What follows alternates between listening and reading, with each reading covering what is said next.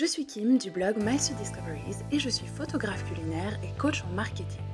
Ma mission est de vous fournir de l'inspiration et des astuces photos au quotidien afin de vous aider à évoluer dans le monde de la photo culinaire.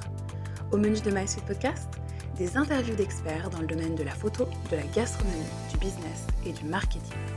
Si cet épisode vous plaît, et vous semble utile à d'autres personnes, je vous invite à le partager, le commenter ou le noter afin de lui donner encore plus de puissance.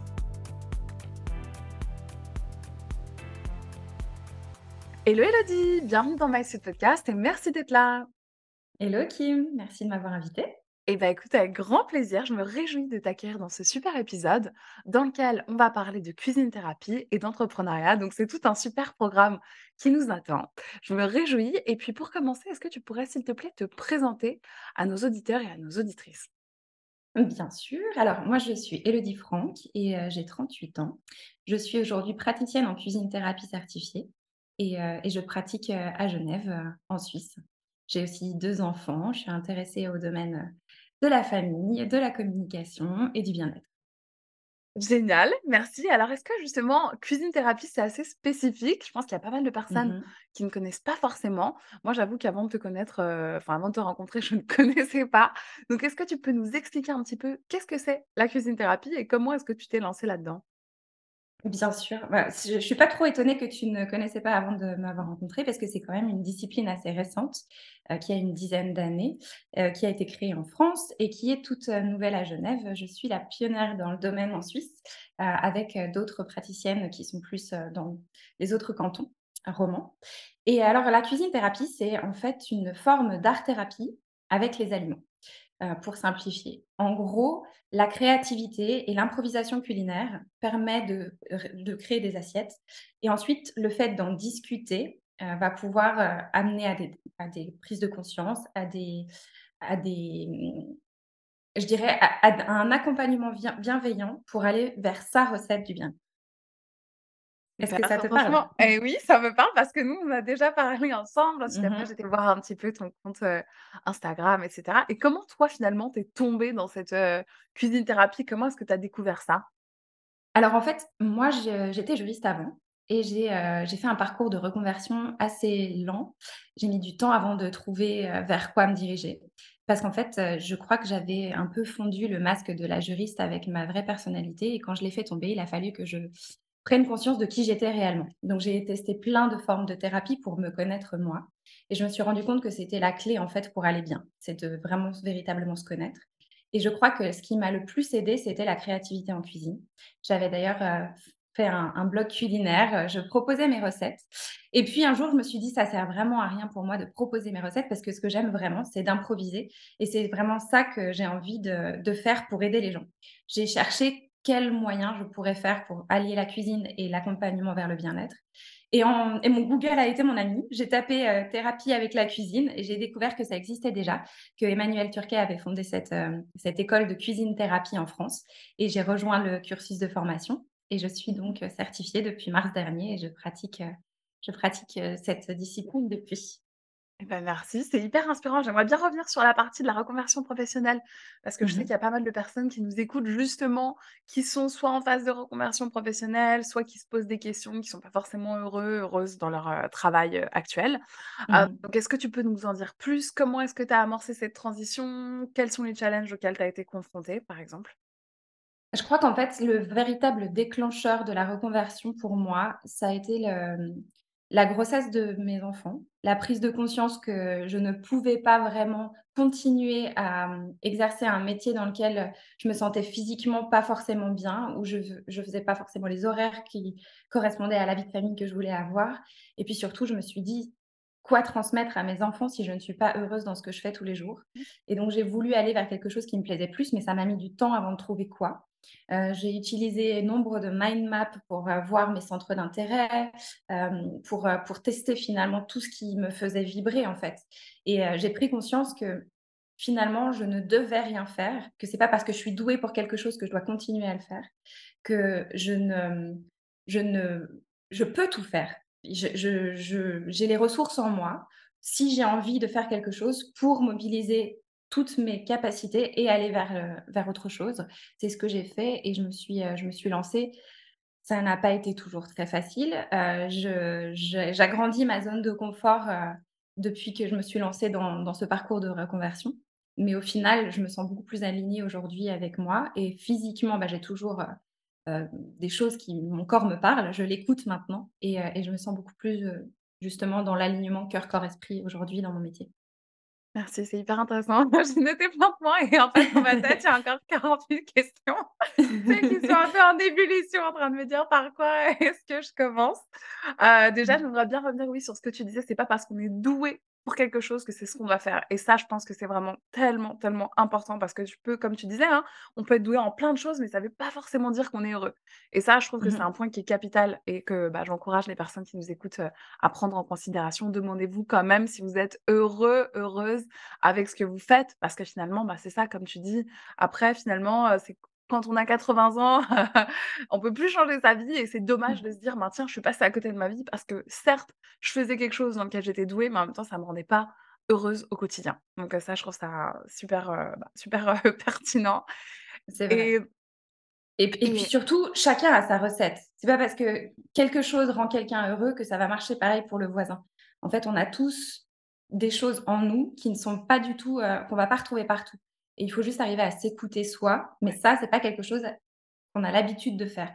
On nous a, heu, on nous a un peu tous conditionnés pour remplir, les cases que la société, heu heu, permet Mmh de mh. de de d'intégrer, mais en fait, on peut tout à fait sortir du cadre et quand même avoir sa place. Ouais, je suis super d'accord et ça, je trouve que c'est aussi tout à fait valable par rapport au business. Mmh mh. c'est-à-dire que qu'on peut enfin, je pense que c'est bien d'avoir des des coachs business, de se faire accompagner, mais il faut pas oublier de s'écouter. Ça, justement, c'était un des gros apprentissages de l'année passée, enfin de 2023, je sais plus trop si on en avait parlé ensemble, Mmh. quand on s'était rencontrés, mais moi, justement, j'ai eu un coach business et finalement, j'ai appliqué ce qu'il disait alors que ça résonnait pas en moi et que ça provoquait vraiment une dissonance et clairement, ça a pas eu de résultat. Et au Mmh moment où j'ai dit: «Non, non, non, je vais faire les choses à ma manière», ça a marché. Donc je pense que c'est Mmh toujours important de garder son libre arbitre et comme tu dis, de regarder si ça résonne en soi et si c'est aligné justement, heu, aux 3 aux 3 plombs. Donc heu, je ne peux que valider. Et combien de temps ça t'a pris justement alors pour faire cette, heu, transition, enfin cette reconversion?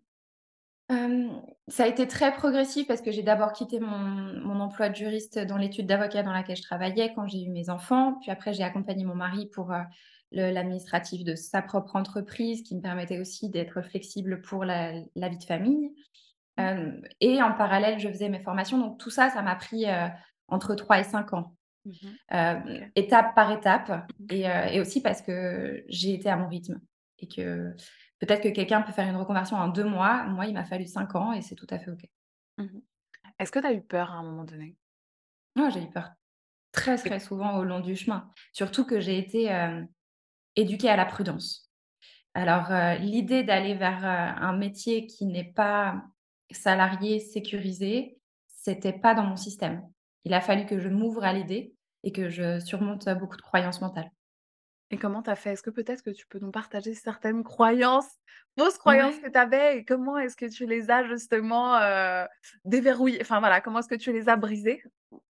Il y en a il y en a beaucoup et ce serait, heu, ce serait un peu long de tout aborder, mais par exemple, l'idée que je ne pouvais pas être entrepreneur et que ça n'était pas un métier qui me conviendrait, parce que ce serait pas assez sécurisé et que j'avais besoin de trop de sécurité. Au final, la sécurité, je peux la trouver ailleurs et hem et elle n'a pas autant d'importance que le bien-être dans mon métier. Finalement, quand j'ai tout mis en relation dans la balance et que j'ai écarté, cette, heu, cette idée reçue, cette, heu, cette chose qui était ancrée dans mon système, je me suis ouverte à un autre champ des possibles. À chaque fois qu'on met le doigt sur quelque chose qui soit nous drive et nous pousse à agir, soit nous empêche d'a d'agir et nous inhibe, on arrive à un peu mieux se connaître et à pouvoir initier un changement. C'est un peu l'idée aussi de ce que je permets de faire dans mes dans mes ateliers et c'est aussi l'idée que justement toutes les ressources sont en nous, si on arrive à avoir les clés d'écoute de ce qu'il y a en soi et si on écoute sa voix intérieure. Ouais, je suis hyper d'accord, mais c'est pas toujours facile, hein, cela étant dit. Non, non, c'est un que apprentissage. surtout que tu as le mental, le cœur, donc après parfois tu sais plus trop. Qui est-ce qui parle? Est-ce que c'est ma tête? Est-ce que c'est mon cœur? Comment dissocier? Qui est-ce que j'écoute Mmh vraiment? Mais en tout cas, clairement, je suis persuadée aussi que que c'est la solution et j'aurais aussi aimé rebondir sur un autre point, sachant que toi, tu as des Mmh mh. enfants et que je sais qu'il y a plusieurs personnes, enfin, pas mal de personnes qui nous écoutent, qui sont aussi dans cette situation. Alors Mmh comment faire? Comment est-ce qu'on amorce une, reconversion quand on a des enfants? Comment voilà, que comment gérer ça avec une vie de famille? Hem, moi, je dirais que ça passe par, la communication. Exposer son projet, en discuter, se mettre d'accord pour qu'il y ait un équilibre familial qui se mette en place. Pour ma part, ça a été, aussi une, une épreuve ou une expérience, je dirais plus, ou une expérience justement de découvrir que, beh, mon mari a dû se réajuster, que mes enfants ont dû se réajuster parce que j'étais un peu moins disponible pour eux dans le temps que j'accordais à la formation. C'était un exercice de jonglage presque, d'arriver à retrouver un équilibre et voilà, ça passe par accepter qu'il y a un moment où il y a du déséquilibre pour aller vers le vers le nouvel équilibre. Merci, merci, merci, c'est très intéressant et puis tu nous disais aussi que tu avais utilisé l'outil du mind map, donc cette Mmh. sorte de petite, représentation visuelle, enfin carte avec du du Mmh mh. texte, des petits voilà, des petits dessins. Est-ce qu'il y a d'autres outils que tu as utilisés qui t'ont permis justement de savoir qu'est-ce qui t'animait vraiment et dans quelle direction tu voulais te réorienter? Ouais, il y a beaucoup de choses, il y a beaucoup de disciplines. J'ai fait des stages de connaissance de soi avec, les énergies, les chakras, les ouais, l'intuition, de travailler toute cette reconnexion.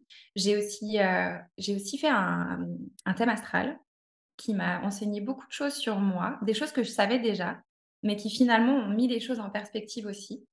Hem, j'ai, tout simplement décidé de me reconnecter avec mon enfant intérieur et ce qui me faisait vibrer.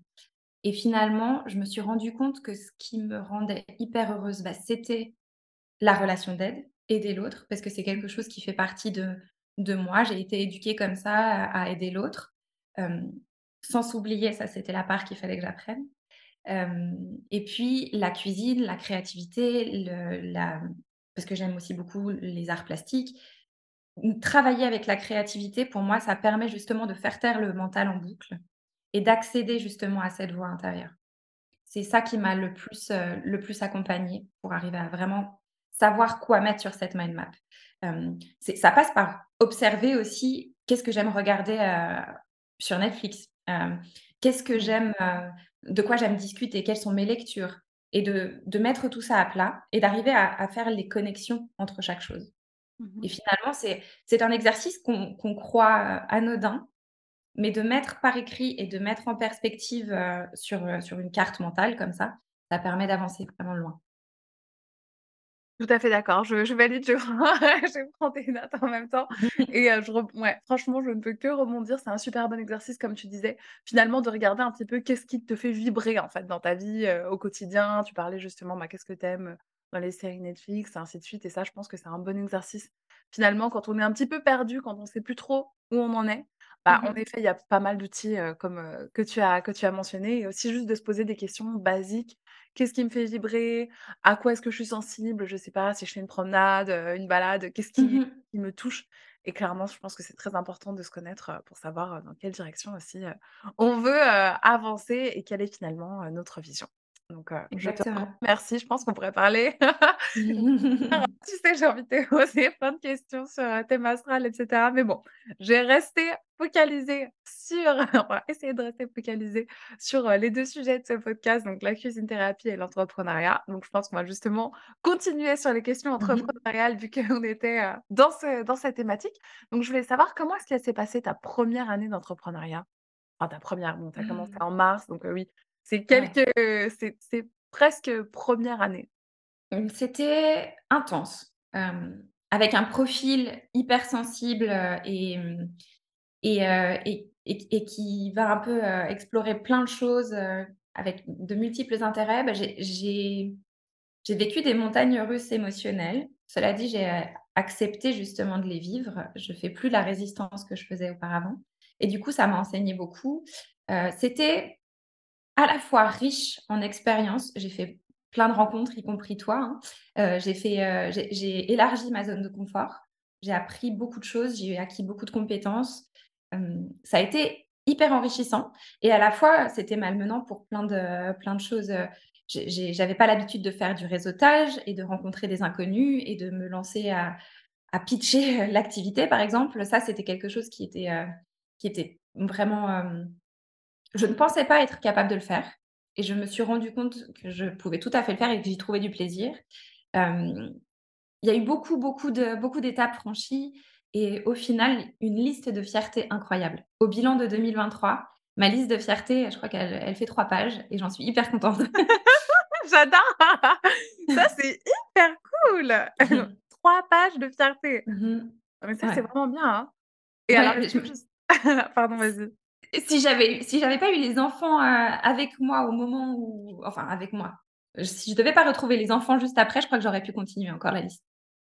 Ah bah, ça, c'est génial. Ultra Ouais. positif, en effet, parce que souvent, je trouve qu'on a tendance dans la société actuelle à pas assez se féliciter, donc on Mmh a mh. plus de peine à trouver ses fiertés.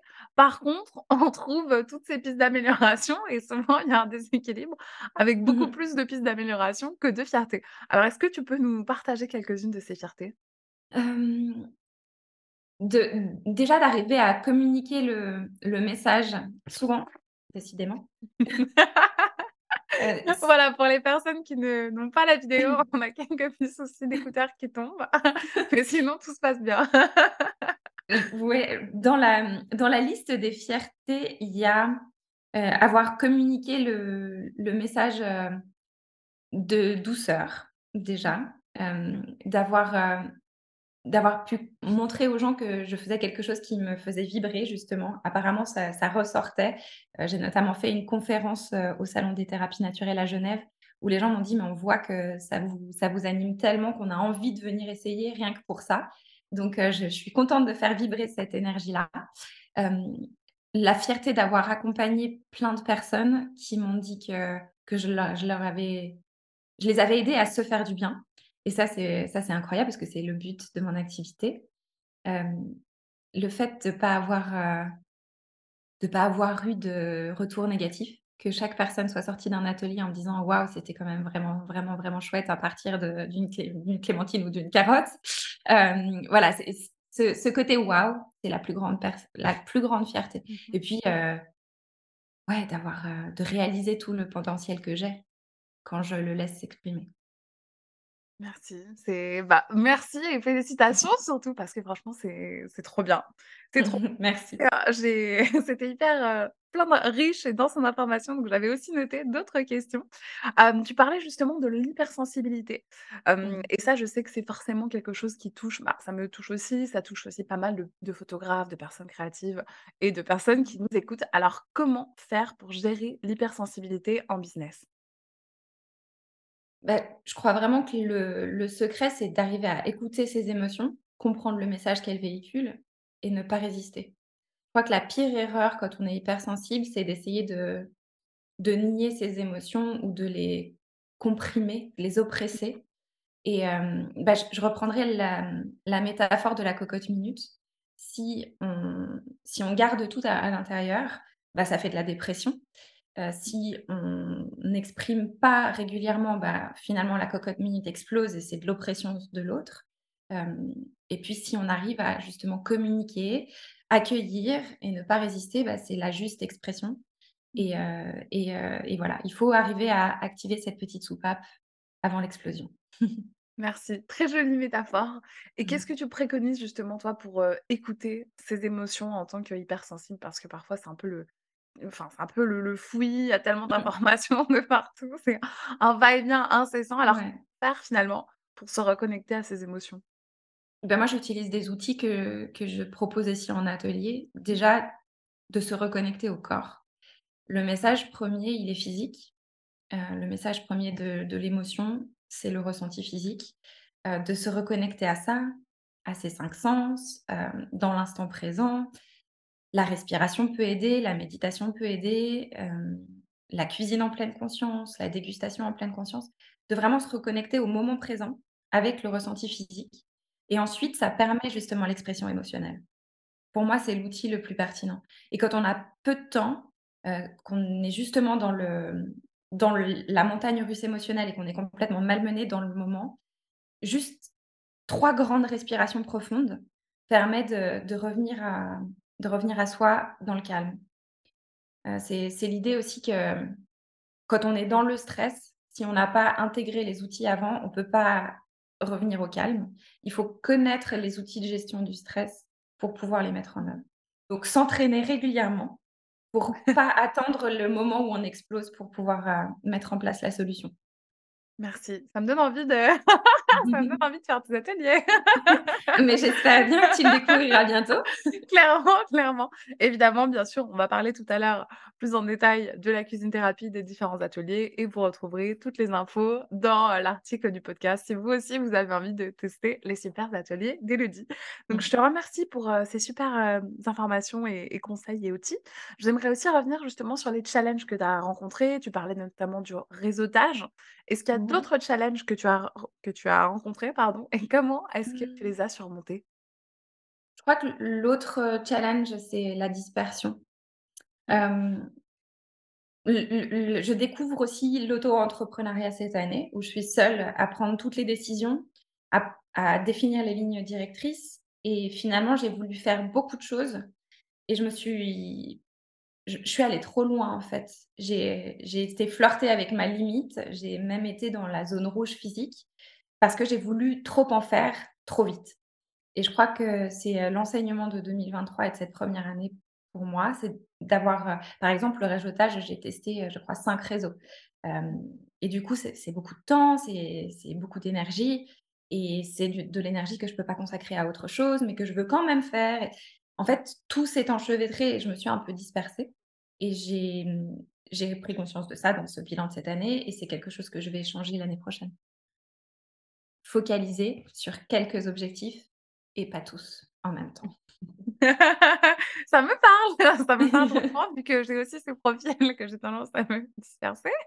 Mmh Comment faire alors pour savoir, heu, si on est, heu, dans la zone rouge ou enfin, parce que finalement, on s'en rend pas toujours compte. Je trouve que quand on est entrepreneur, bah, on peut vite aussi facilement tomber dans un burn-out entrepreneurial finalement. Mmh donc comment reconnaître ce point un petit peu de non limite où on se dit: «Ouh là, faudrait peut-être que je me calme»? Moi, j'avais déjà j'ai flirté avec le burn-out dans mon métier de juriste, hem, parce qu'en fait, je veux toujours trop en faire et que je me mets des exigences très hautes. Je me suis rendu compte que je que je retrouvais ces zones rouges physiques aussi cette année, parce que finalement, j'avais aussi mis la barre très haute. Hem, de revenir à pourquoi est-ce que j'ai envie de mettre cette barre très haute? Qu'est-ce que qu'est-ce qui me drive quand je veux aller à ça? De bien comprendre, heu, on peut pas aborder tous les drivers là maintenant, heu, je sais pas si tu connais l'analyse transactionnelle et les drivers qui te poussent à agir est-ce que je veux être parfaite? Est-ce que je veux, heu, me dépêcher? Enfin, tous ces drivers là, ils existent. J'en ai pris j'ai remis de la conscience dessus. Mais moi, la zone rouge phy physique, bah, finalement, c'est mon corps qui m'a qui m'a alertée. Je me suis fait les décotes, j'ai eu, j'ai découvert des des soucis physiques, au scanner en ayant ça. Enfin, il y a eu plein de choses qui se sont, qui se sont accumulés en fin d'année et moi je suis, heu, intimement convaincue que le corps parle, que que chaque symptôme physique vient dire quelque chose de l'état émotionnel intérieur aussi et heu et donc du coup, j'ai essayé de justement prendre conscience de ça, ralentir. Ça m'a mis du temps. J'ai même culpabilisé de rent pas ralentir assez vite, qui est quand même un comble, mais voilà, ça de mettre de la conscience sur les choses, Mmh je crois que c'est la véritable, heu, clé pour arriver à amorcer un bien-être ou un mieux-être. Tout à fait d'accord avec ce que tu dis. Il y il avait justement une phrase qui résume très bien ce que tu dis, c'est les mots du corps. Donc mots avec M-A-U-X sont Mmh les mots mh. de l'esprit et bah, je trouve que ça résume à la perfection ce que tu dis. Je pense que notre corps nous parle. Faut Mmh juste mh. savoir l'écouter, ce qui est pas toujours, heu, facile. C'est un petit C'est challenge. Donc je te remercie c'est vrai. et puis justement, tu nous parlais de l'année pa enfin de en 2023, l'un des challenges, ça avait été la dispersion. C'est quelque chose que tu vas essayer de limiter en 2024. Alors Mmh concrètement, comment tu penses t'y prendre? Alors, ce que je vais faire maintenant, c'est, mieux fixer par écrit mes objectifs Mmh mh. et mieux lister comment je vais y répondre et donner un timing, mais un timing plus juste. Et Ouais. Et et et justement aussi me je je je je ne me suis jamais niée dans mon dans mon mon besoin de de me faire du bien aussi personnellement l'année dernière mais j'avais tendance à mettre des rendez-vous de bien-être pour moi, sans enlever de la charge ni familiale, ni au travail. Alors je vais continuer à me donner ces rendez-vous pour moi, mais par contre, je vais faire baisser la charge par par ailleurs. Parce que finalement, se s'accorder des rendez-vous et courir avec l'esprit préoccupé quand on est, heu, par exemple, je je je m'offre un massage, mais pendant tout le massage, je pense au fait que, en fait, j'ai pas réussi à finir ça à temps et cetera. Ça, c'est pas c'est hyper contre-productif, donc ça, je vais je vais le limiter l'année prochaine. Mais voilà, mettre par écrit ses objectifs, et heu et mieux structurer le temps. Mmh. Ça ça fait partie de mes objectifs. Bah, je pense que c'est des très bons objectifs. En tout cas, ça me parle Mmh mh. clairement. C'est vrai que je rebondis sur ce que tu disais par rapport au temps passif, au temps pour soi. En effet, j'ai aussi été confrontée un petit peu à ce genre, de schéma, donc je pense que comme tu dis, c'est primordial de Mmh. s'octroyer des moments bien-être pour ressourcer, pour se ressourcer, recharger ses batteries. Mais Mmh mh. évidemment, il faut faire un petit peu de place de l'autre côté dans l'emploi du temps parce que si on fait ça en plus, clairement, ça crée parfois un petit peu des frictions et du stress, additionnel dont Mmh on n'a pas besoin. Donc merci. J'aimerais aussi, aborder le point un petit peu de la prospection, enfin, parce que tu parlais justement de Mmh mh. tes clients qui étaient super, contents de de ces différentes, expériences. Alors comment est-ce que tu as fait finalement? Vu que c'est très spécifique, comment est-ce que tu as fait pour trouver, tes premiers clients? Beh, j'ai exploré plein de choses, heu, dont le réseautage. Heu, effectivement, je je j'ai aussi une présence sur les réseaux sociaux. J'ai, hem, j'ai j'ai contacté des cliniques, heu, de médecine intégrative, j'ai contacté des maisons de quartier, des écoles, parce que je travaille aussi avec les enfants. La cuisine mh. thérapie, heu, fonctionne très bien avec les enfants et les relations de famille. Je me suis mise en relation avec d'autres praticiens, j'ai fait des échanges de pratiques.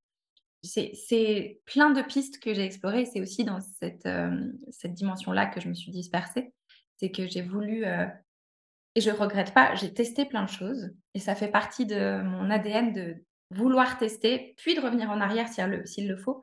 Avant, je culpabilisais parce que finalement, j'avais l'impression d'avoir perdu mon temps, mais en fait non, c'est un temps que j'ai exploré, que j'ai mis à profit Mmh d'un test et puis, heu et puis il y a des choses qui fonctionnent, des choses qui fonctionnent moins et on s'ajuste. Donc heu, donc l'année prochaine, je vais focaliser en fait, comme la cuisine thérapie s'adresse à plein de publics, heu, le public, heu, des adultes, le public des familles, le public des couples, le public des enfants, je vais et aussi à des thématiques spécifiques. On peut notamment travailler son rapport à l'alimentation, son rapport à la cuisine, mais aussi son rapport à soi, à l'autre, à la confiance en soi, à la communication, aux troubles de la conduite alimentaire. Donc il y a tellement de domaines à explorer que je vais focaliser en fait mes ma communication et ma prospection dans seulement certains domaines. Parce que même si je ne vais pas me restreindre et et refuser d'explorer, heu, des thématiques avec certaines mh. personnes, ma communication doit être plus ciblée. En tout cas, c'est l'impression que Mmh j'en ai et c'est ce que je vais essayer de mettre à profit. Donc tu dis ta communication sur les réseaux ou de manière générale? Ma prospection de manière générale, heu, Et ouais. pour toi, quel est le canal qui a le mieux fonctionné jusqu'à présent? Bah, en fait, c'est assez étrange, mais tous ont plus ou moins fonctionné de la même manière. Heu, évidemment, le bouche à oreille, c'est celui qui, que je que que je privilégie le plus parce que c'est effectivement celui qui a bien fonctionné. Mais, hem, au-delà de ça, finalement, tous les le salon des thérapies naturelles m'a amené des des gens, les réseautages m'ont amené des gens, les les réseaux sociaux m'ont amené des clients. Donc il y a plein de, il y a plein de il y a il y a autant de, de succès dans chaque heu, domaine Ah! et de prospection que j'ai exploré. Mais du coup, c'est à moi maintenant de savoir ce qui m'a le plus fait vibrer ce qui ce qui a été le plus consommateur d'énergie, ce qui a été le plus générateur d'énergie Mmh mh. et de focaliser justement cette communication là-dessus. Pense que c'est important la loi de Pareto 20-80 que tu dois sûrement connaître. Donc pour les personnes qui nous écoutent, finalement, tout fonctionne en 20-80. Donc, heu, bah, par exemple, 80% du temps que tu investis va te ramener 20% de tes résultats ou ainsi de suite, heu, chiffre d'affaires, enfin voilà. Donc c'est vrai que c'est important de trouver le bon ratio pour pas se cramer complètement dans Mmh le mh. dans le 80. Heu, exactement. Exactement. En tout cas, c'est très intéressant et ça aussi, je trouve que enfin, j'aimerais juste rebondir, heu, brièvement là-dessus sur ces différentes méthodes de prospection, parce que je pense que ça peut être très intéressant pour les personnes qui nous écoutent, aussi en photographie culinaire. Heu, bah, Mmh voilà, j'ai vraiment envie de vous encourager, pas enfin, ne pas fo vous focaliser uniquement, par exemple, sur les réseaux sociaux. Parce que souvent on dit: «Ah c'est dur, c'est pas forcément facile de trouver des clients», mais forcément, si on n'explore qu'une source, qu'un canal, peut-être que c'est pas le bon ou que c'est peut-être pas celui qui fonctionnera le mieux ou comme tu dis, c'est peut-être celui qui sera le plus énergivore et qui aura Mmh pas mh. forcément, qui donnera pas forcément les meilleurs résultats. Donc clairement, c'est Mmh important, mh. selon moi aussi, d'explorer plein de canaux, de points de contact avec, ben, le prospect et ensuite de voir, ce qui fonctionne, le mieux. Donc je te remercie et puis, et bah, maintenant je pense qu'on peut on peut passer à la partie de la cuisine thérapie. Mmh mh. J'aimerais savoir, tu nous parlais justement de, des personnes que tu accompagnes pour avoir un meilleur rapport à leur alimentation. Alors comment faire finalement pour avoir un meilleur rapport, à son alimentation? Bah, déjà, c'est de revenir à aux signaux de notre corps. On a d'honorer les 7 types de faim. Hem, d'écouter justement les signaux physiques, hem, la faim visuelle, la faim du goût, mais aussi la faim des cellules. Si on si on s'alimente de manière assez intuitive finalement, le corps va demander tel ou tel aliment parce qu'il en aura besoin. C'est juste qu'on n'est pas habitué à ça. Hem, les enfants ont cette alimentation intuitive, de manière très, très naturelle, mais souvent à à les éduquer à: «Finis ton assiette» ou ou ou tout simplement: «Mange, heu, mange tes carottes, c'est bon pour toi», alors que l'enfant n'aura absolument pas envie de manger des carottes, mais qui préférera peut-être, heu, un autre, heu, un autre légume. C'est pas qu'il aime pas les légumes, mais autre chose. Mais en gros, de se reconnecter à ses envies et parfois, hem, parfois les envies de manger sont émotionnelles, mais d'honorer ça aussi et de comprendre quelle est l'émotion qui se cache derrière. L'idée, c'est pas quand on a envie d'une pulsion alimentaire, de la réprimer et de ou de ou d'y aller en culpabilisant. C'est de se dire: «OK, là, maintenant, heu, j'ai vraiment très, très envie d'un cornet de frites». Donc on va se laisser aller, on va manger son cornet de frites. Puis après coup, quand le stress est passé, quand l'émotion trop forte est passée, de se dire: «Pourquoi est-ce que j'avais une envie de frites à ce moment-là? Qu'est-ce qui fait que c'était une envie irrépressible presque? Et hem, quelle aurait été la l'alternative, heu, pour moi à ce moment-là?» et de garder cette idée en tête. Heu, ça peut être d'appeler quelqu'un parce qu'on se sent seul, ça peut être, heu, hem, la respiration pour arriver à enlever le stress parce qu'on mange, par compulsion de stress. Ça peut être plein d'outils que chacun peut explorer en soi. L'appel de l'autre, alternative et de la mettre en place, la fois d'après et de mettre de la conscience. À nouveau, l'alimentation, elle se doit pas se faire en pilotage automatique. C'est le pire. De mettre de la conscience sur ce qu'on fait, de commencer à à découvrir la dégustation en pleine conscience, en mobilisant les 5 sens et d'écouter les signaux physiques, hem et d'honorer tous les types de faim. Pour moi, c'est ce qui permet d'avoir un rapport à l'alimentation sain. Je bah, merci, c'est hyper intéressant. Justement, tu parlais des 7 types de faim, mais je crois que tu en Mmh. as mentionné 3 ou 4. Hem, Ouais. est-ce que tu peux nous parler des autres types de faim? Ouais, alors on peut, il y a alors il y a la faim des yeux, Mmh heu, il y a la faim du nez, il y a la faim du goût, il y a la faim de l'esprit, il y a la faim des cellules. Hem, j'en étais où? Heu, je crois à Heu, 5 à 5 non? Un ouais, il y a émo tu avais mentionné aussi, je crois, la faim émotionnelle. oui, il y a attends, la faim du cœur aussi et laquelle manque encore? J'arrive plus à retrouver la dernière. sinon je Mais les en je les mettrai gros voilà, sinon je les oui, mettrai soit dans les notes du podcast, c'était une petite question plutôt, Oui, personnelle. C'est une oui, petite question de curiosité personnelle, mais bon, je pense que c'est pas capital ouais, mais la faim l'explication parce qu'on a on a bien compris, de C'est ça. En tout cas, ça passe par non seulement les signaux physiques, heu, des 5 sens, mais ça passe aussi par écouter son envie émotionnelle et écouter aussi ce que notre tête dit. C'est-à-dire que quand on parle de la faim de l'esprit, c'est, hem, c'est de se dire, heu: «Bah, non, il faut pas que je mange tel aliment». Mais à partir du moment où on se met des interdits, c'est cristalliser l'interdit et c'est presque avoir encore plus envie et de de bien distinguer si c'est une croyance mentale liée à l'alimentation ou si c'est quelque chose que le corps nous dicte, dise: «Ah non, ça j'en ai pas envie». Mmh. Et c'est aussi la différence entre, heu, l'esprit qui qui croit que ça c'est bon ou ça c'est pas bon et la cellule qui la fin des cellules qui va dire: «Mais là, j'en ai vraiment envie et j'en ai besoin». Comme par exemple les personnes qui ont envie de chocolat quand elles manquent de magnésium ou, heu, les personnes qui ont une très grosse envie de viande rouge quand elles manquent de fer. Ce sont, il n'y a pas que les femmes enceintes qui ont ces envies, heu, pulsionnelle et pas vraiment pulsionnelle, mais profonde de d'un besoin qui s'exprime. Tous, on peut accéder à ça si on commence à revenir à soi et à s'écouter. Merci, c'est, heu, très intéressant. J'aime beaucoup ces Ouais. explications, donc je te remercie et comment faire alors pour cultiver, ce bien-être au quotidien? Hem, mmh, bah, déjà, si on n'a pas les outils, de découvrir, et de se faire accompagner.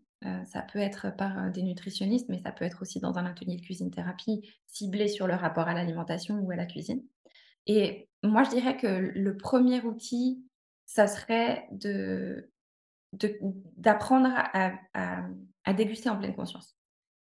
Rien que ça, ça permet de mieux comprendre comment fonctionnent les 5 sens, de mieux, heu, se comprendre soi-même, heu heu, déguster avec la conscience des textures en bouche. Ça permet de donner beaucoup d'informations sur ce qu'on aime, sur ce qu'on n'aime pas, sur sur plein de choses et surtout, ça permet de revenir à soi dans l'instant présent. Quand on sollicite les 5 sens dans une dégustation en pleine conscience ou dans la cuisine en pleine conscience, finalement, on n'est pas à ce qui se passait la veille, ni les 5 minutes avant, ni à ce qu'on va faire après. On est ici et maintenant et ça permet justement de de revenir à soi et de s'écouter. Voilà ce que je ce qu'on ce que je conseille de faire au quotidien et c'est, c'est pour ma part ce qui me ressource le plus, en fait. Et toi, c'est quelque chose que tu fais au quotidien, justement? Tous tes repas? Si si je le fais pas alors la dégustation en pleine conscience, tu peux pas la faire tout un repas, heu, si tu vis une vie, heu, sociale, heu, ou une vie familiale. Mais en tout cas, ce que ce que je suggère toujours, c'est, hem, c'est au moins la 1re bouchée. De prendre son temps à la 1re bouchée de chaque repas et aussi pour les bienfaits dans la digestion, par exemple, si tu prends le temps de renifler, heu, c'est peut-être pas très beau comme mot, mais de humer la nourriture, heu, tu tu as l'activation, de des papilles salivaires en bouche et du coup, tu commences déjà tu prédigères rien qu'en sentant l'aliment, en fait. Ça peut aussi arriver quand tu quand tu regardes l'aliment et donc du coup, de prendre son temps pour cette 1re bouchée, c'est hyper important. Ça Mais il y aurait bien. encore tellement à dire. Il est bah, vas-y, hein, si tu as si Non, non, mais je t'en prie. de de poursuivre un peu, j'allais dire, ça tombe bien, il est 11:49 à l'heure où nous enregistrons ce podcast. Je pense qu'à midi, je vais appliquer tes conseils, je vais, sentir je vais vraiment essayer, non, non. Ça, je trouve ça je trouve ça hyper important parce qu'on a trop tendance, surtout je trouve quand on est entrepreneur, à manger, regarder son téléphone, heu, lire un truc, et clairement, je Mmh me suis mh. rendu compte déjà que c'était pas bien du tout parce que finalement, j'ai fini mon assiette et heu, je sais même plus exactement, heu, ce que enfin, je sais ce que j'ai mangé, mais globalement, je trouve qu'on passe vraiment à côté de à côté du moment. Donc heu, je me Mmh suis mh. déjà aperçue que c'était pas une super idée. Donc maintenant, je vais aussi essayer cette dégustation en pleine conscience, donc je me réjouis. Et puis, je voulais aussi, j'avais une petite question parce que les photographes culinaires, évidemment, sont quand même entourés de nourriture H24. Alors comment faire, selon toi, quand on est, photographe culinaire ou chef ou quand on est tout le temps entouré de nourriture pour conserver ce bon rapport à la nourriture? Mmh, bah, je dirais, si on s'écoute, si on écoute les signaux physiques, qu'on mange quand on a faim et qu'on s'arrête de manger quand on est à la satiété et au rassasiement. C'est-à-dire que quand on déguste et quand on est conscient de comment on mange, hem, on va avoir envie de s'arrêter par aliment. Heu, il y a un moment où on n'aura plus envie de manger, heu, la carotte et on aura envie de manger le reste. On aura encore faim, mais on sera rassasié de tel ou tel aliment. D'écouter tous ces signaux-là, de manger quand on a faim et de s'arrêter quand on n'a plus faim, en gros, c'est ce qui peut justement éviter de rentrer dans la frénésie. C'est ce qui permet aussi de profiter du goût sans culpabiliser et et si, heu, si moi je je fais partie de ces gens qui, heu, s'ils regardent trop un truc et qui s'interdisent de le manger, heu, ils vont gé rien qu'en regardant, ils peuvent, grossir. Juste si rien que rien que ça, parce qu'en fait, c'est c'est très c'est très lié à l'émotion, mais si par contre on s'accorde de de manger avec le plaisir, on s'interdit rien. Moi je je suis anti-régime au possible parce que j'ai exploré plein de troubles du comportement alimentaire, mais un régime et et des interdits, c'est le pire moyen, heu, pour, heu, lutter contre des frénésies alimentaires. Par contre, s'autoriser, se délecter, profiter et hem et respecter les signaux corporels, c'est la clé pour arriver à avoir, cette relation plus saine et à à pas se sentir, forcé. Alors oui, le cuisinier va devoir goûter régulièrement, mais il y a il est pas obligé de prendre, trop de trop de fourchettes et juste la 1re, en pleine conscience, peut l'aider à à avoir l'information qu'il a besoin pour continuer sa recette mais à être toujours, heu, dans une relation saine avec la nourriture. Donc toi, finalement, tu pratiques ça? Par exemple, si tu as une assiette et que tu as plus envie de carottes, tu manges plus tes carottes, mais tu pourrais manger le reste, par exemple? Exactement. OK. Et Ah, c'est pour ça que je dirais c'est pour ça que je je dirais jamais à mes enfants, ou en tout cas j'évite de leur dire sous cette forme-là, «Finis ton assiette, sinon tu auras pas de dessert». Parce qu'en fait, finalement, il a peut-être plus envie de manger, heu, ni, heu, ses pâtes, heu, ni, heu, ses carottes. On en revient toujours à la carotte, mais, mais peut-être qu'il aura besoin d'un fruit, parce que, c'est ce que son corps appelle. Donc en fait, de ne pas de pas se forcer à finir son assiette, c'est déjà la clé et et puis de voilà, de de ne pas se de ne pas se bloquer par peur de gaspiller et adopter d'autres attitudes. «Bah, oui, j'ai pas fini mon assiette, mais je la mets de côté pour plus tard, c'est OK» et et j'apprécie d'ailleurs quand on est dans un restaurant et qu'ils acceptent les doggy bags. Alors parfois, ça paraît un peu, gênant de demander un doggy bag, mais non, en fait, j'ai pas envie de gaspiller de la nourriture, mais j'ai pas envie de me gaver non plus. Donc heu, j'apprécie ça. Je suis d'accord avec toi, c'est vrai que je le fais de plus en plus, heureusement. C'est de plus en plus quand même rentré dans la culture, donc il y a je pense que c'est de moins en moins choquant, mais c'est clair qu'il y a quelques années, si tu si on avait demandé ça, je pense qu'on nous Mmh aurait mh. vraiment regardé de travers, quoi. Mmh Mmh, c'est Donc vrai. heu, tout à fait tout à fait d'accord. Puis est-ce que tu aurais un conseil, pour, retrouver justement, du bien-être, de l'harmonie grâce à la cuisine? De d'arrêter de s'interdire des choses, d'arrêter de s'imposer des choses, de commencer à cuisiner pour soi aussi, de se de se faire un petit plat à soi-même, pas juste, heu, pas pour quelqu'un d'autre, pas pour, heu heu, sa femme, son mari, ses enfants, ses amis, de cuisiner pour soi, de s'accorder un temps pour soi dans la cuisine, d'explorer sa relation avec la cuisine et et de de le faire en pleine conscience, sans musique, sans rien et de voir ce qui se passe.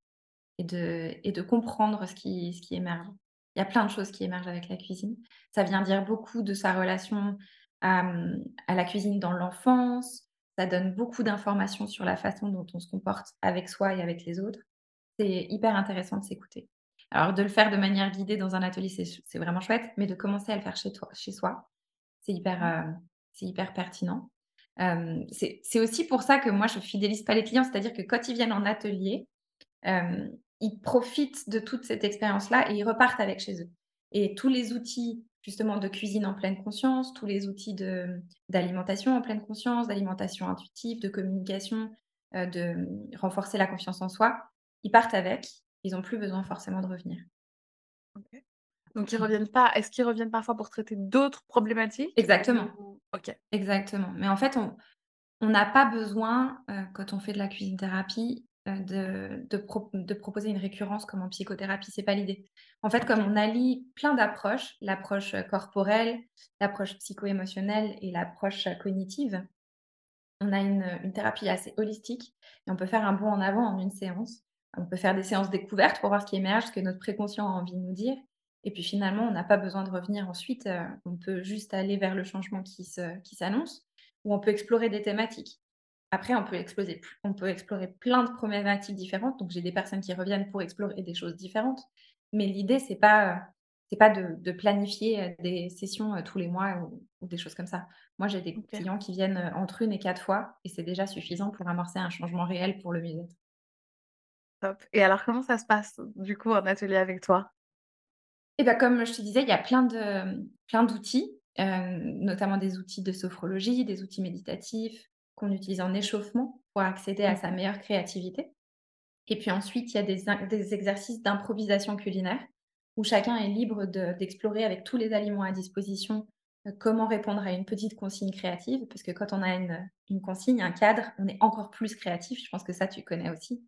Et puis finalement, après ces créations, il y a un accompagnement verbal, un débrief de la création. Et puis moi, j'aide la personne à aller plus loin dans son introspection et au final, c'est assez incroyable comme en partant d'une carotte voyageuse, ben, on va arriver, heu, très, très loin dans la connaissance de soi et dans ce que notre, heu, voix intérieure a envie de nous dire pour aller vers le mieux-être. C'est franchement, c'est top, hein. Très, très intéressant, donc heu, je vous encourage à aller découvrir, heu, les ateliers, heu, d'Élodie. Bien sûr, il y aura toutes les infos, comme je le disais, dans les notes, heu, du podcast.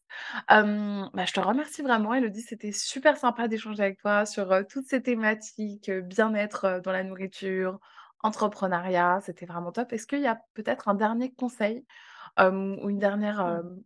information que tu aimerais partager aux personnes qui nous écoutent? Je crois que si j'avais un conseil, celui qui me suit vraiment depuis, hem, depuis tout ce parcours de reconversion et heu, dans mon quotidien, c'est d'oser. Oser, heu, oser exprimer, oser agir et élargir toujours, sa sa zone de confort, tester plein de choses. C'est je crois que c'est aussi la façon d'arriver à ne pas trop vieillir, dans sa tête. C'est de toujours, créer des nouvelles connexions neuronales en explorant plein de choses nouvelles et voilà, moi je crois que c'est vraiment le meilleur conseil que je pourrais donner, c'est d'oser. J'adore, magnifique. Je pense que c'est un très bon mot de la fin, c'est un très bon mot pour, heu, 2024 parce que j'en avais aussi parlé donc heu, je peux que valider. Bah, franchement, un grand merci Elodie, c'était, heu, un plaisir pour moi de t'accueillir dans cet épisode un petit peu différent des autres, mais super intéressant et Merci hem et ben, je te remercie encore et puis je te dis, heu, à bientôt. Merci beaucoup. Merci Elodie. Ciao, ciao. J'espère que vous avez aimé cet épisode. Si c'est le cas, abonnez-vous pour ne manquer aucun nouvel épisode. Vous pouvez aussi me retrouver tous les jours sur mon compte Instagram MySweetDiscoveries avec de nouveaux réels, posts, astuces et conseils photos. Avant de vous laisser, j'ai une surprise pour vous. Rendez-vous sur mon site internet mysweetdiscoveries.com pour télécharger votre e-book gratuit Comment débuter en photo culinaire à petit prix. Je vous invite d'ailleurs à aller faire un tour sur le site où vous retrouverez deux autres e-books et de nombreuses ressources supplémentaires.